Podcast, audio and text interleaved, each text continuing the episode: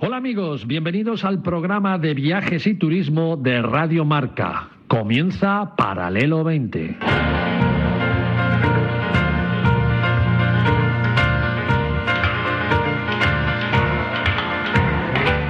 Paralelo 20, presentado por David Agüera, Marcial Corrales y su equipo de colaboradores.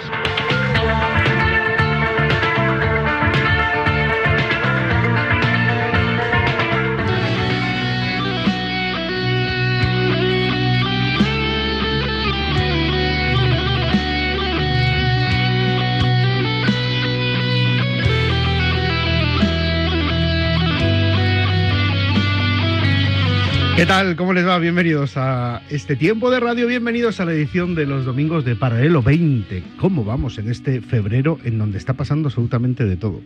Bueno, eh, tenemos un programa por delante que se van a quedar alucinados. Tengo al técnico emocionado. Desde hace una hora aproximadamente me está diciendo, es posiblemente el mejor programa que voy a hacer. El, lleva sin librar 10 días, pues 10 días el mejor programa que se ha hecho. Nervioso está, le tiemblan las manos.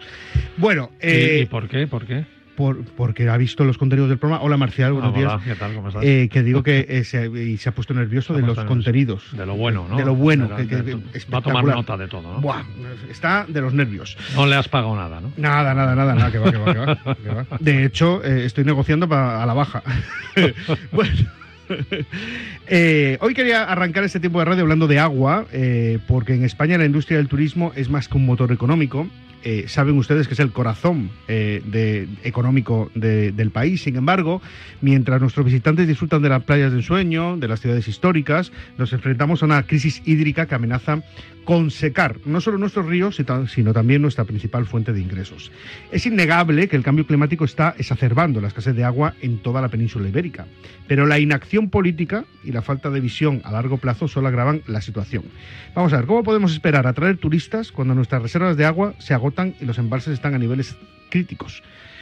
Es hora de enfrentar esta crisis con valentía y visión. Necesitamos una política hídrica nacional que no solo proteja nuestro entorno nacional, sino que también garantice un suministro adecuado de agua para las necesidades turísticas.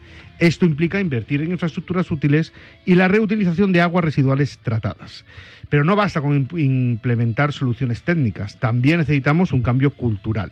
Debemos educar a nuestros ciudadanos y visitantes sobre la importancia de utilizar el agua de manera responsable y sostenible. Esto significa abandonar esa mentalidad de derroche generalizado, de grifos abiertos o de fuentes permanentemente corriendo agua una detrás de otra. Algunos podrían argumentar que estas medidas son costosas y difíciles de implementar, pero la verdadera pregunta es, ¿podemos permitirnos no hacerlo?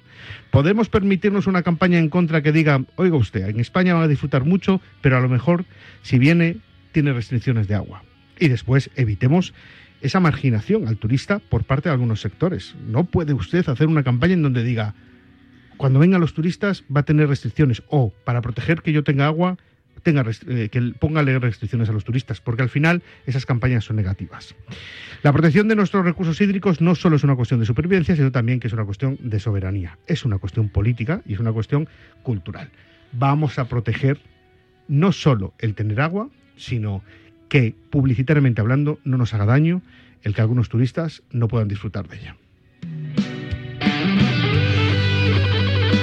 Qué bonito es el concierto de Aranjuez, qué maravilla. Hola Marcial. A ver, el turismo, una vez más, ¿no? En todas las polémicas en todas las situaciones, víctima, por un lado, y acusado, por otro, ¿no? Porque hay parte de los políticos que aprovechan cualquier polémica para que eh, denostar al, sector turístico y, darle, darle palos. Pero hay que pensar que muchos de esos pueblos que, que evidentemente tienen que pensar en cómo, cómo conservar el agua, se han desarrollado gracias al turismo. O sea, y tienen todo lo que tienen gracias al turismo. Entonces, si de repente el turismo deja de ir a esos sitios, pues bueno, van a tener eh, más, un poco más de agua, porque ahí no está el problema. ¿eh? El problema está en, en la estrategia de reparto del agua por lo menos en este país. Eso, que hagan lo que tienen que hacer. Menudo programón tenemos por delante. Hoy vamos a estrenar colaborador. Hoy viene como invitado, como estrella, como gran estrella del mundo del turismo, pero eh, espero que a partir de ahora sea colaborador habitual de este, de este tiempo de radio.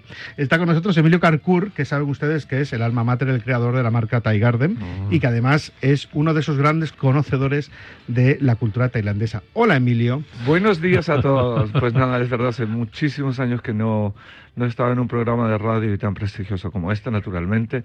Y hablando de lo que más me gusta hablar, Tailandia. Ah, no, digo, Tailandia. Y de la gastronomía Por- tailandesa. bueno, Tailandia envuelve gastronomía. Tailandia son los cinco sentidos y yo creo que desde que aquellos que ya la conocen, casi todos, es de que llegas, lo primero es hueles. Y hueles a que a flores, hueles a, a un país exótico y la gastronomía está hoy en día en las calles, cosa que no era el caso cuando fui por primera vez. Te costaba descubrir los verdaderos secretos de esa cocina milenaria Thai, había que recorrer o te tenían que llevar de la mano para buscarla y luego ahora, pues ya por la calle es lo hueles. Eh, en un momento hablamos con Emilio y con Fernando Ferrer, que está con nosotros. Buenos días, ¿cómo estamos? Muy buenos días. ¿Qué vas ¿qué a hacer ahí de partener de, de Emilio? De, ¿no? Sí, de, De acompañante. de acompañante. de acompañante. Bueno, además hablaremos de Lisboa con Tamara Cotero. Saben ustedes que esta semana ha sido eh, San Valentín. Aquí hay mucho enamorado. Ha dicho, eh, nos contaba ayer Marcial, yo estoy enamorado. Sí, y además eh, también de Lisboa. ¿eh? Y, y hecho Lisboa enamorado. Bueno, pues eh, en un rato Tamara y Marcial destino. nos darán recomendaciones para hacer una ruta por Lisboa de una manera romántica. Además hablaremos con Fran Contreras, que lo tenemos abandonado por medio mundo. Eh, ¿Por qué está abandonado por medio mundo? Pues porque mm, está haciendo el Camino de Santiago con un grupo de chinos que me gustaría a mí ver con lo que habla Fran. Mira que habla Fran, cómo se le entienden los, los chinos. Es una cosa que tengo yo. Me han prometido que nos va a meter a un chino en directo. Porque los chinos de inglés van, Van justitos. y los españoles ¿eh? también. y Fran también. Además, Alberto de Luna vamos, nos va a traer eh, sus recomendaciones habituales y quiero hablar con él de un artículo que ha publicado Robin Food, el, el famoso cocinero, en donde critica un poco la labor que hace eh, gente como Alberto. David de Jorge. Sí, David de. Jorge. Pero mm, vamos a ver si es eh, especialmente. Y después también quiero hablar de... de Tour España, porque ha sacado los datos de 2023 y la verdad es que están bastante bien, porque están por encima de lo esperado y por encima de los de 2019, que fue el año top en turismo en España. Pues este es el menú. ¿Qué te parece bien?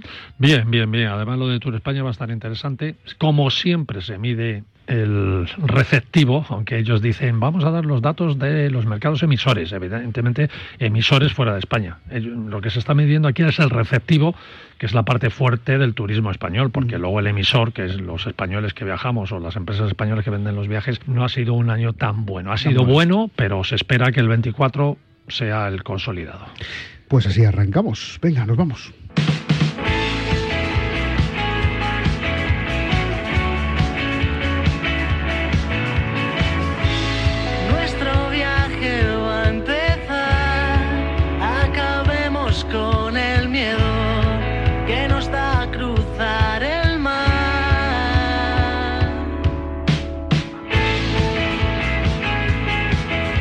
Tal están ustedes? Qué diversión de programa, qué maravilla. Radio Marca, Paralelo 20. Qué sintonía, me encanta esta sintonía. Esto es una maravilla cero, Bombo Yats. Eh, y ahora es el momento de hablar con Emilio porque está a punto de morder una galleta. ahora, ahora mismo.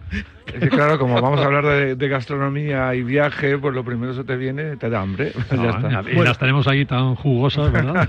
Emilio Carcur es eh, el creador de la marca eh, Thai Garden. Eh, es muy conocido en, en Madrid porque eh, se ha convertido en referencia a la comida tailandesa eh, y además porque ha estado rodeado siempre de gente muy, muy conocida. ¿no? Yo llevo muchos años yendo a- al Thai Garden eh, y, y además es un mundo en donde entras y ya cuesta salir, ¿eh? porque a mí me se entra a, a comer y he salido de madrugada.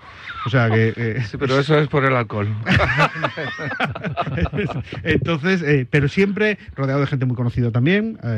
ha, aparecido en medios de comunicación con gente muy conocida también. Se ha hecho, pues, como una especie de, nombre dentro de, lo que viene siendo el- la sociedad madrileña, ¿no? ¿Cuánto hace que, estás en España, Emilio? Pues mira, eh, justamente es- esta semana lo hablaba, que hablaba de San Valentín y que hemos celebrado el, el cumpleaños, el 70 cumpleaños de Viviana Fernández, con quien eh, tuve la oportunidad de volver a encontrarme con todos aquellos que en realidad me trajeron aquí, porque yo estaba en París cuando se estrenó Tacones Lejanos, y ya no digo más fecha, hice la fiesta, hicimos la fiesta en ese momento, era Blue Elephant, en París, y llegó una, una gran dama, para mí, o sea, que es esta mujer, porque no la conocía, que era Marisa Paredes. Entonces de ahí empiezan a aparecer Viviana Fernández, empieza a aparecer Loles León, empiezan a aparecer en mi vida Rosy, y todos me dicen, ¿y por qué no montas esto en Madrid? Yo decía, Madrid, pero ¿por qué? Yo tengo un recuerdo de haber venido de pequeño, pero eran años que a lo mejor no, para mí no, no, no me llamaba la atención. Pero en fin, vine eh, en cierta forma gracias a ellos, vine respaldado por el deseo, porque fueron los que me sacaron un poco por todos lados, y fue muy bonito, porque en realidad llevan 27 años de Thai Garden, y junto a ellos conocí una sociedad en un momento perfecto donde la gastronomía, evidentemente la gastronomía tailandesa no se conocía y luego eh, lo que iba a implantar era más bien el lujo asiático rodeado de un ambiente que, que era bonito. Nuestros primeros clientes que entraban preguntaban qué se come aquí. Entonces, eh, tuve el privilegio junto a mi socia en esa época, Tazanay Piano Paz, una de las chefs que puede atender a la Casa Real. Entonces con ello tuvimos la oportunidad de enseñar a muchísimos que hoy son críticos gastronómicos, pero que no sabían lo que era un curry. Fue difícil al principio porque explicarlo cuesta mucho. Lo bonito es que tras tantos años, hoy a los que venían, que era gente mayor, en todo caso para mí eran mayor, que decían que se come aquí, hoy son los nietos o sus, bueno, los hijos y los nietos que vienen y muchos me piden ya hasta en tailandés, me piden platos. Conocen muchísimo la gastronomía en la gente muy joven, forma parte hoy de la cultura, lo cual es algo que siempre se debe hablar y es la razón también por la que dentro de esta colaboración que tenemos maravillosa aquí y poder de reconocer la gastronomía y Tailandia, es también, hay otra parte que son cómo ha cambiado el tiempo, ¿no? Cómo han cambiado nuestros viajes, cómo antes nos desplazábamos, no era la gastronomía solo era en Francia, donde tú ibas, o si te gustaba algo muy particular en Inglaterra, donde te desplazabas por un evento gastronómico. Nadie decía me voy a ir a Japón para comer cocina japonesa, porque no era el interés, ¿no? Y Tailandia hoy, cuando la gente me pregunta dónde ir, antes sí tenía lugares donde ir. Hoy lo que les digo es, láncense a las calles, crucen el río, crucen el Chao para allá, de un lado a otro, vayan a tal lugar. Cuando vayan a un mercado, a la señora, la más ancestral que vean, eh, preparando un pad thai, pues acérquense, porque seguramente ella es la que mejor prepara un pad thai, que son hoy los platos más famosos de Tailandia. Entonces tenemos... ¿Te has dado cuenta, te has dado cuenta que al colaborador que ficho colaborador, que es para decirle buenos días, te vas a tomar un café y ya vuelves al cabo y ya has soltado? O sea, ¿te has dado cuenta? Es, otro, es Fran, pero en fino. Sí, pero engancha a la audiencia, ¿eh? tal y como lo estás contando. Si quieren que me calle, me callo. No, no, no, no, no. pero, yo, por, mi parte no. me gustaría saber, eh, es algo que me llamó la atención, yo a Emilio lo conozco hace muchos años ya, eh, y me llamó muchísimo la atención porque... Eh, Claro, a mí cuando me dijeron que es chileno, hmm. digo, claro, yo me volví loco, la, cabeza me explotó. ¿Cómo eh, llega tu amor por Tailandia, por la cultura tailandesa, eh, siendo tú chileno? Mi madre es española. Entonces, mis orígenes son muy, muy variados, pero para empezar mi historia es en Bélgica. Soy de Bélgica, nací en Chile. Soy de Bélgica y fue ahí donde, cuando trabajaba para una compañía aérea que no voy a mencionar, porque entonces la gente va a decir, pero Dios mío, ¿qué edad tiene? Entonces, como tenía tiempo libre, muchísimo teníamos en esa época, muchísimo tiempo libre, pues eh, yo colaboraba con un restaurante, el primer restaurante tailandés de lujo en Bruselas, que se llamaba, que se llama Blue Elephant, y entonces ahí empezó mi mundo, porque Asia no era precisamente lo que más me llamaba la atención en esa época, que entrar en el contexto todas las cosas tienen que entrar en un contexto. Hoy nos movemos de una manera, antes era otra, nuestros padres se movían de otra y nuestros abuelos solo viajaban en barco para atravesar los continentes y quedarse de un lugar para conquistar. ¿no? Hoy vivimos eh, un mundo tan revuelto que soy de Chile, pero me siento muy representado por Tailandia porque es lo que amo, porque como me gusta todo lo que puedas ofrecer está envuelto de, de belleza, es un país donde como dicen ellos, el país de los hombres libres, es porque realmente te sientes libre, no de la libertad, sino que la gente de las sonrisas, todo donde camines hay respeto, pero siempre hay respeto. Y luego todo lo que toques y todo lo que veas está rodeado de belleza. Y mi devisa siempre ha sido la belleza. Por eso Tailandia. Y... Tailandia es, mm, desde luego, la puerta a Asia del europeo. O sea, si quieres entrar a Asia, eh, se entra por Tailandia habitualmente. Eso eh, mm, ha hecho que, que se pierda un poco de esencia en Tailandia. O sea, al final eh, es el, lugar más turístico posiblemente de, Asia ahora mismo. El que se haya abierto tanto al turismo ha, perdido que, ha, podido hacer que se pierda un poco de esencia. Tailandia, cuidado porque para nosotros sí es una puerta de entrada, pero pero no lo fue siempre. Eh, Tailandia era la puerta de entrada para Europa, sobre todo los europeos centrales. En esa época, la primera vez que fui, eran alemanes, estaba lleno alemanes, belgas y, holandeses, ingleses también había muchos, pero era una puerta de entrada siendo Bangkok el, el punto de encuentro de Asia, justamente. Todos los fines de semana tú vas a encontrar gente de Singapur, de Hong Kong, sobre todo muchísimos de Hong Kong, Kuala Lumpur, vienen a pasar el fin de semana a Bangkok. Pues justamente por lo que te hablaba antes, porque es el país de los hombres libres y de las mil sonrisas. ¿Y qué ocurre en sus países? Que no existe la diversión. Alguien de Singapur, un fin de semana, bueno, es suicidario, porque no hay nada que hacer. También hay, evidentemente, hay historias, eh, la religión influye muchísimo, entonces, ellos se van, están a una hora y media, dos horas de Bangkok, pasan todo el fin de semana y fue eso lo que abrió la puerta a que el resto de Europa se sintiese cómoda. Nunca Tailandia ha sido conquistada ni colonizada por ningún país. Sin embargo, es el país más colonizado hoy, sin serlo, me refiero visitado de gente que vive ahí, o si tienen que elegir, se van a vivir a, Bangkok. Los españoles llegamos tarde, porque hemos llegado al final. En finales de los... en el año 2000 más o menos, es cuando yo escuchaba hablar español por ahí. Decía, ¡ay, qué bien! Y ahora, a finales ya, en 2010, todo lo que te encuentras son eran hispanoparlantes, no solo españoles, muchísima gente de América del Sur, y entonces lo que hacen es el recorrido maravilloso que es. Si vienen de México, pues Ciudad de México, Madrid, tres días en Madrid y luego Bangkok. Cuando teníamos Thai Airways que volaba directo, que ahora ya evidentemente hay que hacer un poco más de, de tour, pero igual desde, desde América Latina hay vuelos directamente a Doha y de ahí pueden ir, pero todos prefieren pasar por Madrid.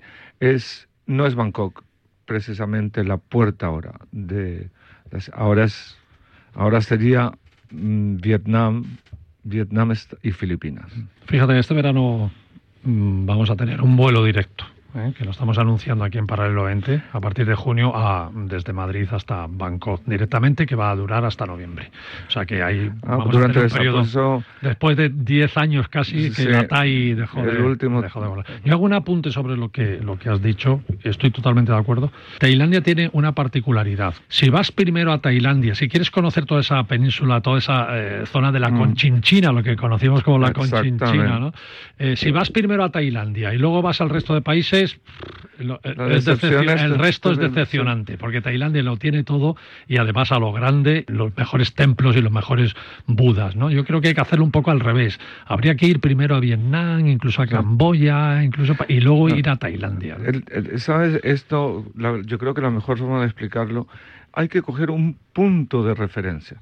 Tu punto de referencia y lo debe ser siempre para cualquier viaje, es donde estés cómodo, ya sea eh, el hotel, el lugar, debes estar cómodo. comenzar tu viaje por el sudeste asiático debe ser en un lugar que estés cómodo.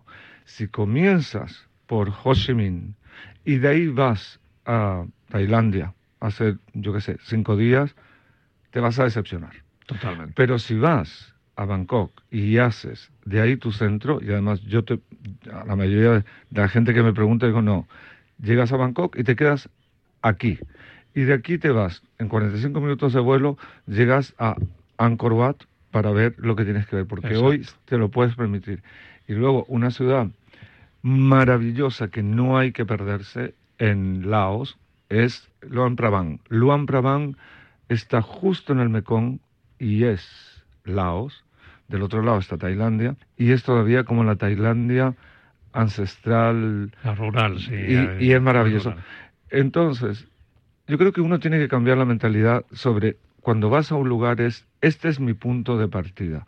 Me tengo que poner cómodo en mi habitación antes de salir, a- pero eso lo hacemos siempre, ¿no? Entonces, quizá no es hacer el recorrido y terminar en Tailandia, porque, ¿por qué no? Tienes que empezar por lo que te gusta, ir donde te gusta, y deberías ir, debes llegar a Tailandia y de ahí dirigir el resto de tu viaje para no decepcionarte, porque efectivamente Muy buen apunte. se- te, te decepcionas y es, ah, bueno, de aquí voy a ir a ver, voy a ir a Ho Chi Minh, voy a ir a ver Vietnam, pero cuando vuelves es, ah, he vuelto a casa, porque Tailandia es, eh, es marca, o sea, tienes que llegar y tienes que irte de ahí. Genial. Ha visto que ha pedido que te presentemos. ha Sí, pedido... para, para, para- Nada, nada. para nada, ¿sabes? O sea, eh, No, eh, per- perdona, sí, eh, ya lo sé. No, la importante, mira, entre otros... eh, ah, no, aquí- él, él sigue, ¿eh? él. Calla, sí, lo que estoy diciendo es, lo que estoy intentando, pues justamente de esto se trata, porque tú me has, tú me has dicho de venir y de venir y hablar de, de la gastronomía de Tailandia y, y de viajes, que siempre ha sido lo mío. También comencé diciendo de que para mí Tailandia cambió, son dos mundos hoy de los que hay que hablar. Y entre otros, yo puedo hablar de la mitad, yo puedo ser promotor de Tailandia, pero una Tailandia que no va dirigida a todo el mundo. Que la gente hoy en día, donde más la vas a encontrar, es en zonas clásicas y típicas. Y Fernando, que colaboramos juntos en el restaurante, Thai Garden, calle Añastro 48. 48. Gracias. Madrid. Bueno, y Menorca, hay, hay, hay, hay claro, más, hay más. eso Menorca, el Gran. Hotel Inglés, el- claro, bueno, en fin, lo, lo importante es que Fernando, bueno, que no, lo, no le ven, pero es el prototipo de, de viajero que podría irse eh, o bien con una maleta Louis Vuitton, pero también podría irse con una mochila. Entonces las formas de viajar son distintas y él puede hablar de una Tailandia y de una gastronomía que casi es eh, inconcebible que la tengamos o que lo puedan probar. Cuando hablas de Bangkok, yo te puedo hablar de una parte y él te puede hablar de Khao San Road, que es donde vas a ver mucha gente joven, muy joven, y vas a ver también a, a Puedes comer cocodrilo. cocodrilo, no, y ver gente tatuada. Bueno, pero para eso- eso te llevas a Fernando y ya le ves a él, porque Por- cada que- vez que viene, viene con una cosa nueva. Por, por eso, es, Bueno, que se me ha acabado el tiempo. Se acabó el tiempo. Pues, Fíjate todo lo que ha hablado Ferran. Claro, si no has, no has callado un segundo desde que te has Nada, sentado. nada. Bueno, una vez al mes vendrán Fernando y Emilio, Emilio y Fernando, y nos hablarán de la experiencia gastronómica eh, Thai, de los viajes que hacen.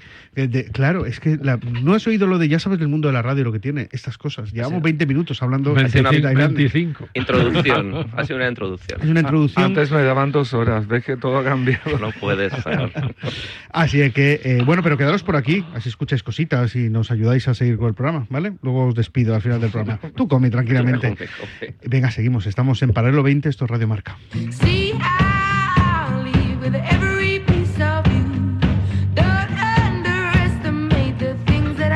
Bueno, esta semana ha sido San Valentín eh, y hay un destino que a mí me parece maravilloso, que es Lisboa, que creo que hay que, eh, maravilloso. que hay que disfrutar. Además, es un lugar para irte enamorado y hacer una ruta de enamorado. Sin duda. Y quiero contactar con Lugares y más con Tamara Cotero para que nos hable de ese destino. Hola, Tamara.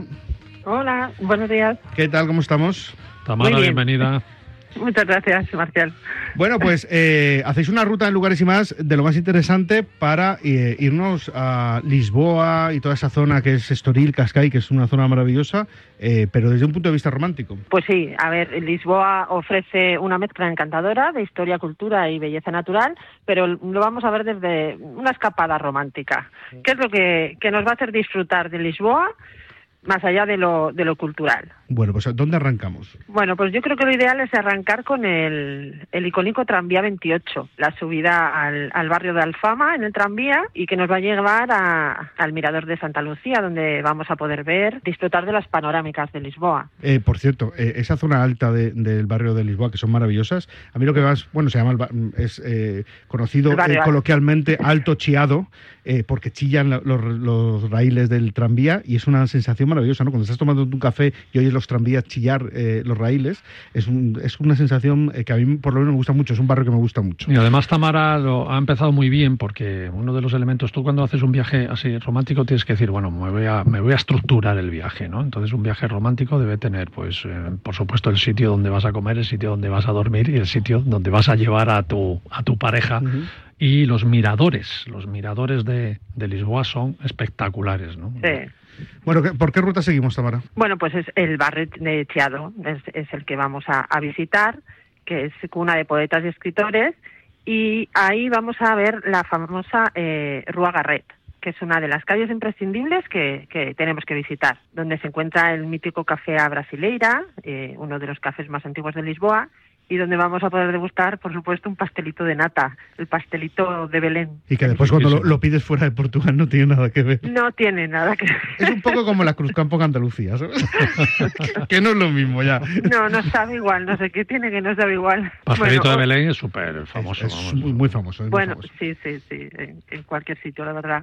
Bueno, ¿qué más Está cosas? bueno. ¿Qué más cosas hacemos en, en Lisboa? Bueno, disfrutar eh, de, de un paseo por a orillas del río y sobre todo, y uno imprescindible, creo que es imprescindible, un paseo en, en velero por el, por el Tajo. Por el Tajo. Eso es una. Eso es un imprescindible. El que vaya, da igual un fin de semana, que vaya, tiene que hacerlo. Yo creo que es una de las Eso mejores experiencias. Eso es muy eh, romántico. Porque además, eh, Tamara, te ponen en el barquito, te ponen el champán, ¿sabes? te ponen los pastelitos, unas Los fresas. pastelitos, exactamente. Y claro, estás ahí navegando, te tiras dos horas navegando por el Tajo, para acá, para allá, eh, viendo el Cristo, el no sé qué, el- el- los, los dos la puentes. Torre de Belén. La Torre de Belén, la verdad es que es una, una auténtica pasada. Te dejan llevar un, un rato el barquito, Ah, sí. que es como si fueras un capitán. Yo tengo fotos, ¿eh? Yo tengo fotos ahí como que es una auténtica maravilla. La verdad es que la- el, el paseo en barco imprescindible. Yo me hice una ruta en Sidecars. En Sidecar. Sí, muy chula también, muy romántico también. ¿eh? La verdad es que es romántico. Llevas a tu pareja ahí en el Y Sidecars. si discutes, quitas el tornillo. Le quitas el tornillo, ¿no? Qué antiguo, ¿no? Qué antiguo, dice Emilio. Sí, sí, no, el Sidecars. Eh, sí, ¿No te gusta de cara, Emilio?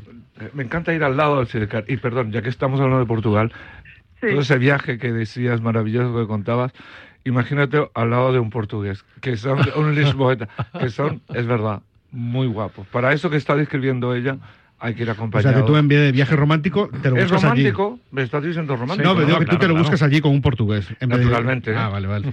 Vale. Eso es otra opción. Bueno, más, Tamara. O portuguesa, vamos por la igualdad. María la portuguesa. Eh, más cosas. Otro imprescindible, atravesar el, el puente, el Vasco de Gama. Me parece una experiencia también, una experiencia.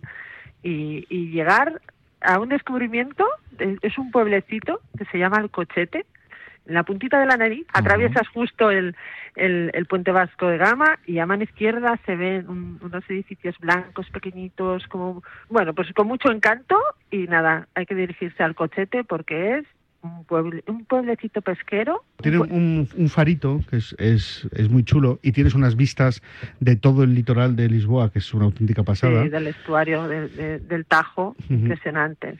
Y es un poco pues como volver al- a la mm, Portugal de hace 25, 30 años, ¿no? Pues son eh, bares pequeñitos donde te toman en una libreta la cuenta, en donde te cobran echando lo- los números en la libreta. Bueno. Hay un pescado maravilloso. Pescados y mariscos de, de recogidos de la lonjada del día. Eh, es una brasería, se llama, bueno, vamos a hacer un poco de publicidad, el Alcochetano, que está a escasos metros de- del faro, del paseo del faro. Chiquitito, mm, no entra un alfiler entre mesa y mesa. De los de toda la Eh, vida, vamos. eh, los sí, a la- bueno. a la foto. Sí, total. Y una brasería, todos pescados y mariscos a la brasa, un- unos mariscos espectaculares, unas carnes espectaculares y un- otra experiencia más. Eh, bueno, la última, que nos quedamos sin tiempo. Bueno, pues a- vamos a descubrir en un día Estoril y Cascais. Muy cerquita, además. El, el viaje es perfecto, ¿no? Es un poco eh, la ruta perfecta cuando vas a Lisboa, ¿no? Acercarte un par de días a, a Estoril y Cascais. De Cascais vamos a disfrutar en pareja, pues la zona de la playa, la zona del paseo del paseo marítimo, sus restaurantes, su zona de ocio. Y en Estoril vamos a descubrir el, el casino, que es eh, el casino de Estoril, que es muy famoso, y que se encuentra al final del, de la Alameda, se encuentra la playa Tamariz, donde vamos a descubrir un club privado, una piscina privada, es el Reverse Pool and Beach. Es un club privado con la piscina de agua salada, con las hamacas en el agua, con exclusividad, música en directo, DJs, para rematar la escapada, ¿no? Bueno. El sitio, es una- el sitio yo lo conozco y es eh, para quedarte a vivir, ¿eh? Yo a esta ruta romántica, eh, Tamara, le añadiría dos hoteles espectaculares. Uno el Palacio de Belmonte, que es precioso, precioso, y otro el Santiago de Alfama, que son dos hoteles de estos de románticos de verdad, donde las habitaciones tienen las camas con doser y metes ahí a tu pareja y dices, bueno, este, este me quiere, me quiere de verdad. este me quiere de verdad. Son dos hoteles eh, espectaculares. Y hay una cosa que yo no haría, pero y otro sí, me seguro que me- se me va a echar la gente encima. Yo no llevaría a mi pareja a escuchar fado.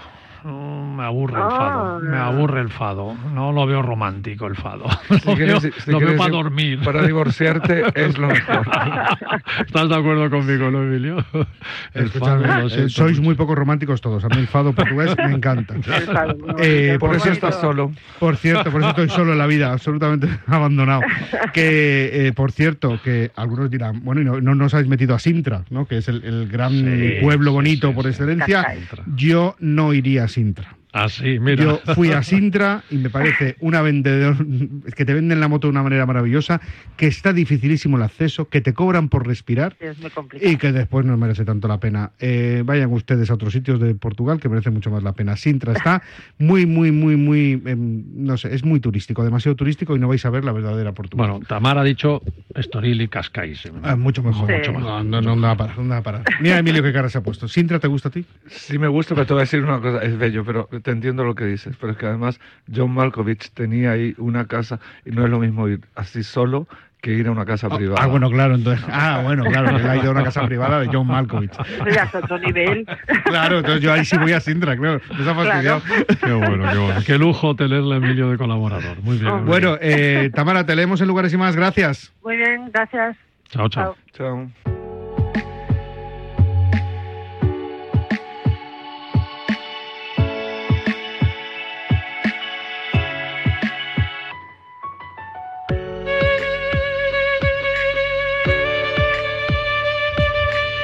Y hoy quiero hablaros de Magic World, el nuevo marinador, una de las propuestas turísticas de ocio y diversión más importantes de Europa.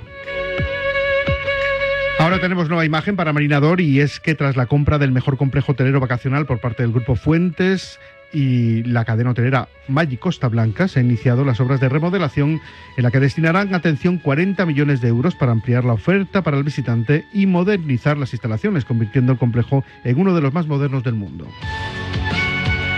Magic World, el nuevo marinador, abrirá sus puertas en verano de 2024 con 1.229 camas y mejoras en innovación, eficiencia y sostenibilidad. Una auténtica pasada que situará a Resort como un destino turístico destacado, atrayendo a viajeros tanto a escala nacional como internacional, posicionándose como uno de los principales complejos turísticos de Europa. Entra ya en marinador.com y descubre las ofertas y propuestas que ya puedes reservar de cara a este verano o llama al 964 72 72 70. Recuerda, Marinador están preparados para ti. Vuelven con nuevas instalaciones y mucha diversión. Nos vemos en junio. Su alarma de Securitas Direct ha sido desconectada. Anda, si te has puesto alarma. ¿Qué tal?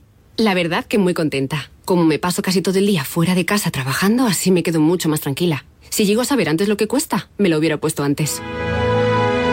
Protege tu hogar frente a robos y ocupaciones con la alarma de Securitas Direct. Llama ahora al 900-103-104. Las apuestas de goles llegan a Radio Marca. A la una de la madrugada llega Javi Amaro y las apuestas de goles a la sintonía de Radio Marca. 30 minutos de actualidad deportiva, consejos claves y análisis para apostar con responsabilidad y la mejor información de la mano de los mejores analistas.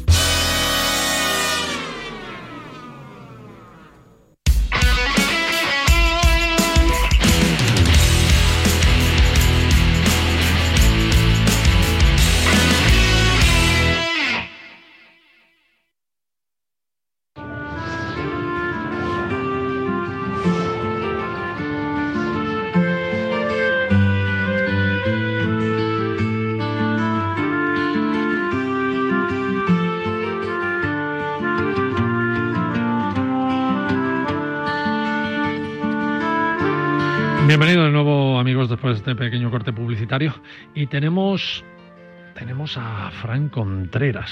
Sí, tenemos a, a Fran Contreras Lee, que es como le vamos a llamar a partir, como le vamos a llamar a partir de ahora. Fran Contreras. Sí, porque yo creo que ya le han hecho eh, o samurái, no, eso, eh, o caballero de, de la Orden de China o, o algo, porque lleva una semana haciendo el Camino de Santiago rodeado de, de chinos. Hola, Fran. Buenos días, ¿cómo estáis? Sonrisas de colores. Mira, mira, escuchar, ¿eh? Atentos, atentos. Una, dos y tres.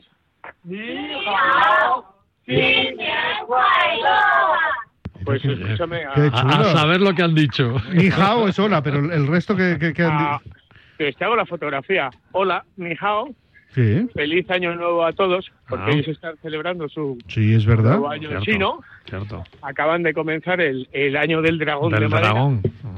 del dragón de madera y qué bonito suena la sintonía David Marcial de Luarna Lubre subiendo la fava estoy en los Ancares terminando Castilla y León la fava es el penúltimo pueblo antes de llegar a Laguna de Castilla y luego a Cebreiro Eh, casas de pizarra y piedra balcones de madera prados y las primeras corredoras, mi respiración es porque Sí, sí, voy sí. caminando y subiendo, ¿eh? Te notamos. Vamos, vamos los 15 con, con las mochilas rumbo a, a tocar el cielo, o Cebreiro, uno de los hitos del camino donde empieza Galicia, la primera aldea gallega, donde nació el moderno Camino de Santiago, donde está la tumba de Elías Baliñas, el creador de que es un símbolo universal, la flecha amarilla, y disfrutando todos estos días de, de una aventura maravillosa, ¿eh? porque caminar con, con nuestro grupo de viajeros peregrinos de, venidos desde China es, es maravilloso, ¿eh? os lo puedo asegurar. Son gente fascinante. Eh, que, ¿cómo, ¿Qué tiene diferente el hacer el Camino de Santiago eh, con gente asiática con respecto a los que haces tú habitualmente a lo largo del año? Bueno, m- muchas cosas. La primera es que ellos solamente tienen 10 días y hacemos un viaje de 900 kilómetros, entonces no hacemos todas las etapas, hacemos los mejores tramos visitando las grandes ciudades, grandes catedrales, descubriendo las cuatro autonomías del Camino de Santiago. Voy a parar un momento porque si no Sí, moriré. te me vas a ahogar. estoy ahogar. cansado, yo estoy cansado. recorremos Navarra, La Rioja, Castilla y León y Galicia. Es un viaje en el que se descubre historia, arte, naturaleza, gastronomía y sobre todo se comparten, se transmiten los valores de, del camino. Es una ruta espiritual, religiosa, histórica, medioambiental, gastronómica. ¿Qué diferencia hay? Pues mira, va a ser duro lo que te voy a decir, os voy a decir. De momento tienen muchísimo más respeto eh, eh, a la Pero- y, más fondo físico también, ¿no? Bueno, son duros, ¿eh? Escúchame, vamos a una media de 25 kilómetros al día, ¿eh? Eh, no, no te creas que es moco de pavo. y, además lo, realmente cum- que sea, ¿eh? y además lo cumplen, ¿no? O sea, su objetivo. ahora? sí, sí. Y si, escúchame, y es muy curioso, si no haces uno, te lo dicen. Y si haces uno de más, también te lo dicen. No ojo el dato, ¿eh? Como diría aquel de la radio. Bueno. Pero son muchísimo más respetuosos, eh, por lo menos que muchos españoles con los que he caminado yo en grupo y sin ir en grupo. Tienen un respeto brutal por la naturaleza, un respeto brutal por la religiosidad. En el grupo solamente hay tres personas cristianas. El resto no lo son. Y hemos acudido a diferentes templos y a misas y muestran una devoción, una curiosidad brutal. Son tremendamente curiosos como niños con la comida. Les interesa saber todo, cómo se ha hecho, de qué está hecho. Preguntan mucho, ¿no? Preguntan mucho, ¿no? Todo, todo. Son, son 24 horas. Este viaje son 24 horas absorbiendo como esponjas toda la información. Y es muy gratificante porque, hombre, ellos estoy seguro que aprenderán, pero yo aprendo un montón, mucho quizás más que, que ellos de, de su forma de ser, de, de su cultura, de, de su personalidad. Está siendo un viaje alucinante, como todos los que hago con los chinos, ¿eh? muy diferentes a japoneses o coreanos. Eh, bueno, eh, te vamos a dejar que sigas tu viaje. Eh, nos, nos ha encantado esta, esta conexión, eh, porque además es muy espiritual. Qué, qué bonito me está Yo me, quedando yo me pregunto lo que nos preguntábamos tú y yo, David. ¿Cómo, se, cómo se entiende con los chinos? En chino, Bueno, porque- en en chino, chino, mandarín, que, en que inglés. Fran, es un experto del chino mandarín. es que puedo, puedo seguir hablando un poquito más. Y llevamos traductor, que es Ian, porque además los conceptos son muy difíciles. No solamente se trata de dar datos y fechas, sino de conceptos. Yo los viajes en grupo que hago al camino es para transmitir los valores. Esto no es solamente turismo, que también. El camino no es un viaje al uso, es una experiencia. Y eso lleva implícito explicar valores, los que a mí me enseñaron hace 20 años, los que tengo cada vez que me vengo en grupo o solo con otros peregrinos. Em, yo creo que lo más interesante de, este viaje es la capacidad de, em, de aprender que tienen, de descubrir, les fascina todo y el idioma es el, el menor de los problemas. Llevamos un traductor, a Jan, yo hablo un poquito de inglés y ya estoy con el ni hao, sí, sí, estoy con diferentes palabras chinas manejándome, pero, pero es fácil, ¿eh? En el camino no hay una religión, no hay un solo, ahí hay un solo idioma, que es el del corazón. Y a los tres días el camino transforma a cualquiera, venga de donde venga. Bueno, pues corazón no sé, pero pulmones hay que recuperarse un poquito, ¿eh? Vamos a, a coger un poco de aire. Bueno, mira, Eh, acabo de subirme la fava, ven- venimos desde Villafranca del Bierzo, tenemos una de las etapas más fascinantes y duras que hay. He pasado las herrerías, he subido la fava, todos los que han hecho el camino de Santiago saben dónde estoy y me quedan todavía seis para febrero con un desnivel de 700-800 metros por corredoiras a tocar el cielo. Es una etapa dura, exigente. Pero no me importa, la, la viveza de esta sección es que en Paralelo 20 en Radio Marca con, con vosotros, contigo David y contigo Marcial hacemos algo en la radio distinto. Absolutamente distinto. Bueno, amigo, que me alegra mucho de que estoy disfrutando de este viaje. Eh, ¿La semana que viene vas a estar por aquí? Espero que sí. Bueno, pues a ver si, si te vemos y nos Espero cuentas cómo ha ido todo, universo quiere, sí. todo este viaje maravilloso. Gracias, Venga. Fran. Un abrazo. Gracias a vosotros. Feliz fin de... Party girls, don't get hurt, can't feel anything. When will I learn? I push it down, push it down. I'm the one for a good time call, phone's blowing up. Ring on my doorbell, I feel the love, I feel the love. One, two, three, one, two, three, drink. One, two, three, one,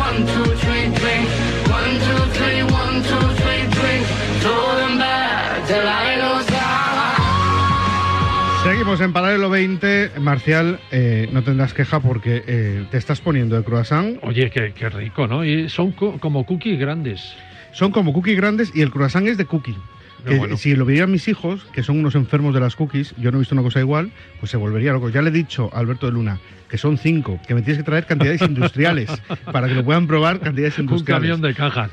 Oye, yo, yo, yo sé que tú lo has probado ya, yo no, porque recuerdas la última vez que nos comimos una almendra y estuvimos tosiendo todo el programa. Y lavándonos las manos, que se nos quedaron las manos. Alberto, te lo prometo que al acabar el programa pruebo ese croissant de cookie. Alberto de Luna, ¿qué tal? ¿Cómo estamos? ¿Qué tal? Buenos días. Oye, ya es hora de que te vinieras por aquí, que una semana y pico, dos Sí, sí, sí. abandonados nos Han tienes. sido ¿eh? semanas complicadas. Claro, es la venga a facturar. Tiene el dinero por castigo. No sé si lo sabes. Entonces, claro, no es venga a facturar. Y claro, como ah, tiene un retoño nuevo, pues hay que, hay que hacer Que dinero. se me ha puesto malo el otro y ya sabes. algunos- Lleva al- 10 días sin ir al colegio y. y, Algunos oyentes me han preguntado dónde trabajas. Dice, oye, ¿dónde trabaja Alberto para pagar lo que paga? Yo tengo mi propio despacho de abogados, del M Abogados. No y- hace falta que lo digas, Alberto. Bueno, pero también está bien. No, no, que sí, que sí. sí, Di- ¿Cómo se llama tu despacho? de abogados? DLM Abogados. y que además hacemos muchos temas de, de restaurantes, de, de, pues tanto de alquileres, pactos de socios y tal. Y pero es que muchas veces la gente no entiende que las cuentas que se suben también hay que dividirlas entre el número de comensales. Claro, claro. Yo sé que llama la atención 6.000 euros, vale, pero a lo mejor éramos 7, 8, que sigue siendo mucho dinero, pero no, no he pagado yo de mi bolsillo 6.000 euros. Y además, otra cosa que siempre digo, cada uno se gasta el dinero en sus aficiones. Yo por, por lo menos no gastaría 1.000 euros en ver un Barça Real Madrid, porque lo puedo ver en la tele.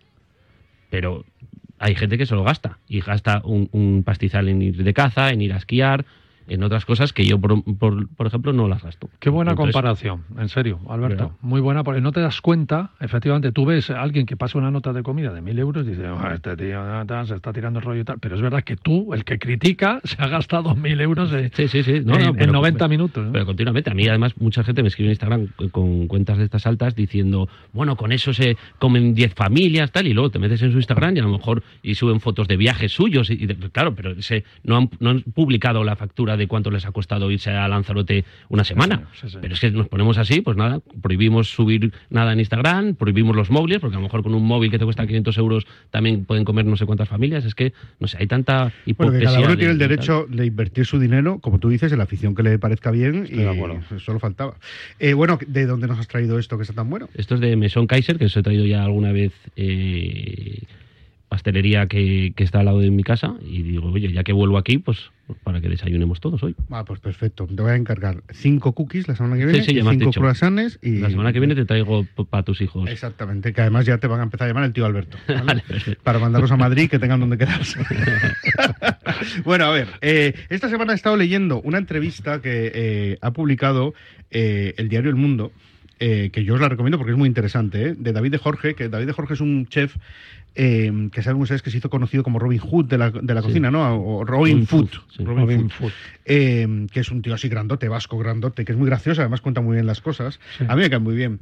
Eh, pero es verdad que esta semana um, os ha dado un poco, yo es que no sé si llamarlos, llamaros influencers, si llamaros eh, mm, críticos gastronómicos, pero de redes sociales, que, que mola más, eh, y os ha dado un poco, os ha dado porque él dice en, en esta entrevista, en donde habla de un libro además que, que presenta, que la gente que vais y hacéis fotografías y que después hace, subís las fotografías a las redes sociales, que no tenéis ni hambre, ni ilusión, ni tenéis nada, que lo único que os mueve que cuando descorcháis un vino no descorcháis felicidad, que lo que descorcháis es que lo que queréis es subirlo después, estáis pensando simplemente en subirlo después y que es imposible que disfrutéis de las cosas así.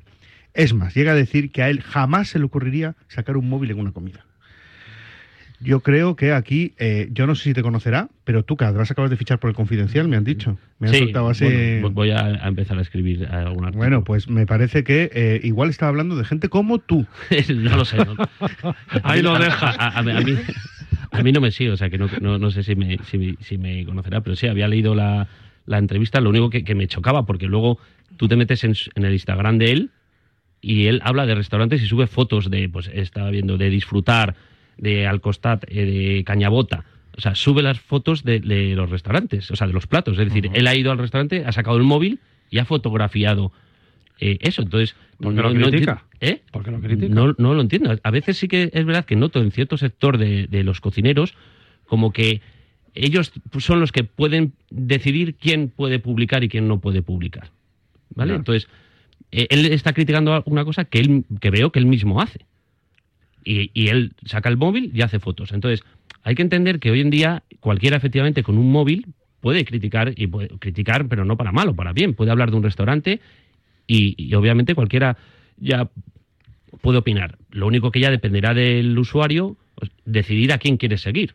Pero eh, efectivamente vivimos una sociedad en la que todos tenemos el derecho a, a opinar. Entonces hay algunos como que critican que no debería haber ese derecho a que todos puedan opinar y, y tal. De hecho, por ejemplo, ahora en la crítica que había subido de Diverso, que me hacía gracia, había uno que decía que tendría que estar prohibido que yo diera lunas. Prohibido.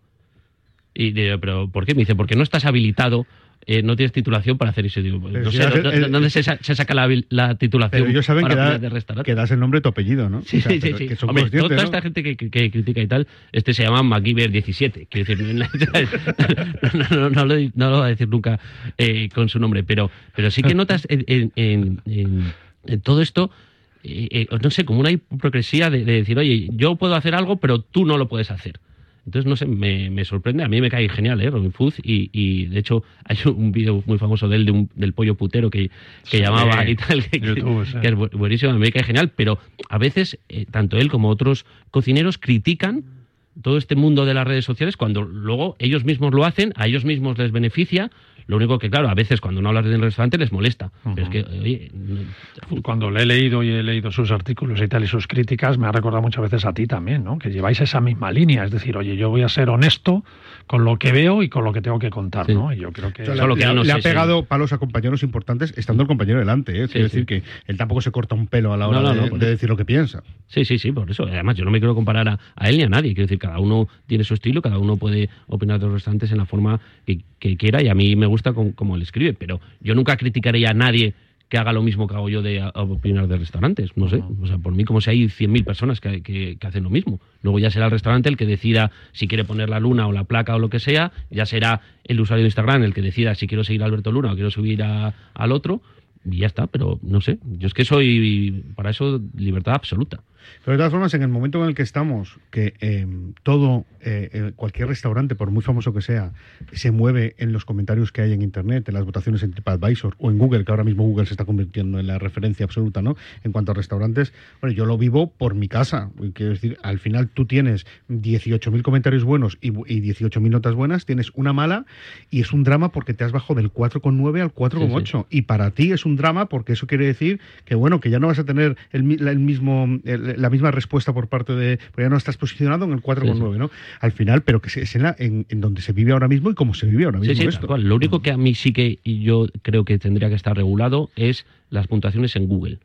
Porque es cierto que te las puedes inventar. Y de hecho se inventan. Quiero decir, eh, tú te cae mal alguien, no has ido a su restaurante y puedes opinar. Eso sí que, con la repercusión que tiene, eso sí que tenía que estar prohibido. Quiero decir, eh, Google te tendría que, que- que hacer algún filtro. De decir, oye, DNI, para empezar, eh, foto de la cuenta de que has estado, porque yo sé de, de restaurantes que les han hecho mucho daño, gente que les caía mal, y han ido y, y se juntan 20 y empiezan a escribir, pues fatal, fatal, fatal, y de repente te, te baja mucho. Yo, por ejemplo, las puntuaciones de Google no las hago ningún caso, pero sí que veo que mucha gente le hace mucho caso a las puntuaciones de Google. ¿eh? es una Mucho. crítica general a las Mucho. redes sociales, ¿no? O sea, que están tan Claro. abiertas, tan abiertas que Claro. en todos los aspectos. Sí, sí, pero lo de Google es... Aquí el problema es que tú puedes tener una mala experiencia con un camarero, por ejemplo, que te cae mal y, y te transforma esa mala experiencia con ese camarero en una mala experiencia con el restaurante en general. Al Pero ese final, todavía, es que, claro, a- a- ese todavía ha ido al restaurante. Yo te hablo de gente que ni ha ido. Ya, pero que tú al final, ah, pero te puede decir sí, he estado, y hay gente que sube las fotos y no sé qué, ya, pero si tú has comido perfectamente y el problema es que el camarero te ha contestado mal porque sabe Dios qué,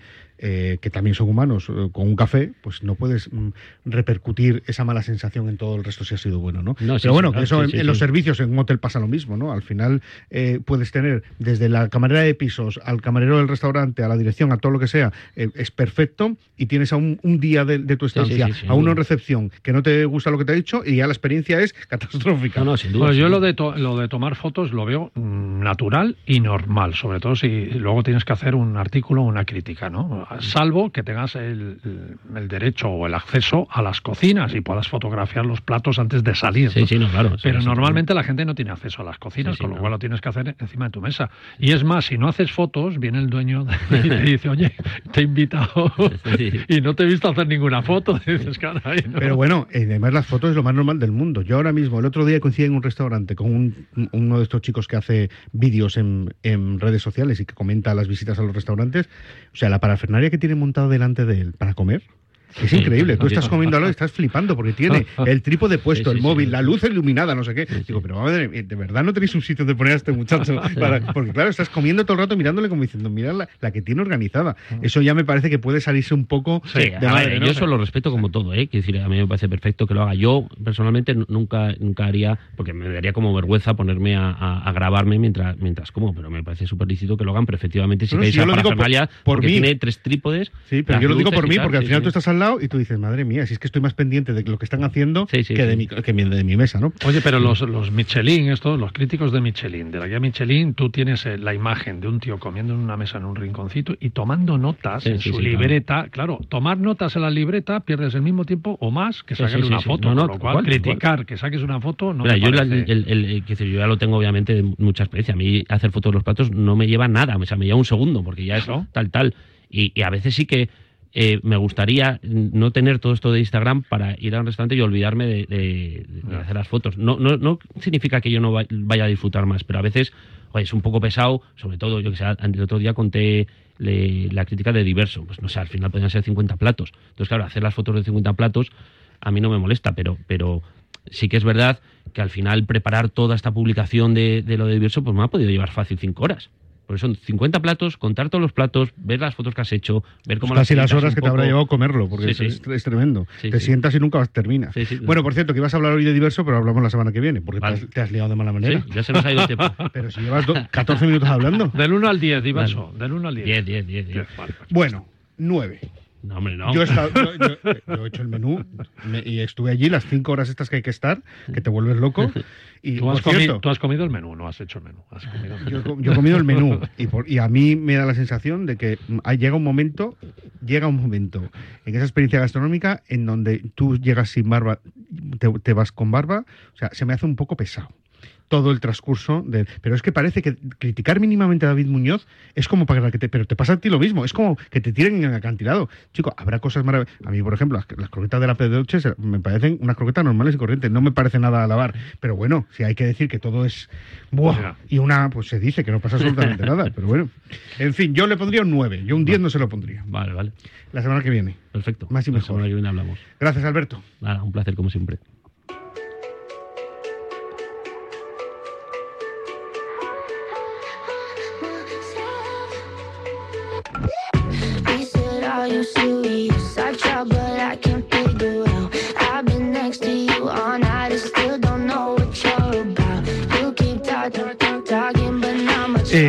Bueno y vamos a hablar de los datos de, de Tour España Tú lo has dicho, íbamos. pero lo vamos a dejar para la semana que viene, ¿vale? Te he puesto la musiquita con la que lo vamos a hablar, que es eh, número uno ahora en todo el mundo. Mira cómo suena de bien.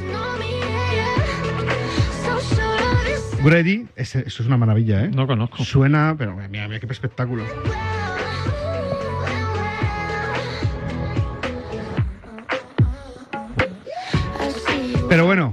Despedir ya y por favor, con nuestro himno de despedida, te lo pido por favor. Mira, mira qué maravilla. Hombre, por favor. El Esta me Californication Esta me gusta más. de Red Hot Chili Peppers.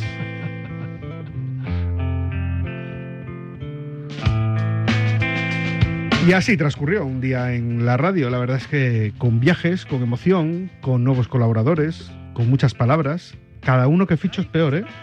Cada uno que ficha habla más. Bueno, a mí me parecen súper interesantes. Yo los ficharía también. ¿Puedo hablar? Sí. Nada. Por un- alusiones. Por eso, un placer estar aquí y un placer de verdad compartir cosas que son tan importantes y que la gente debe saberlo. Más allá de, de, de cualquier punto turístico está la parte humana, que eso no falte nunca en cualquier viaje, ¿no? Gracias, Emilio. Gracias, Fernando. Hemos viajado hasta Lisboa, hasta Tailandia, hasta el Camino Camino, de Santiago. Santiago. Hemos hablado de gastronomía con nuestro querido eh, Alberto Luna. Hemos hecho un poco de todo. Hala, nos vamos, Marcial. Recoge los bártulos. Amigo, nos vemos, compi. Hasta la semana que viene. Adiós.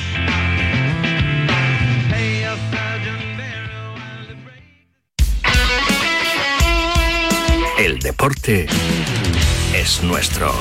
Radio Marca.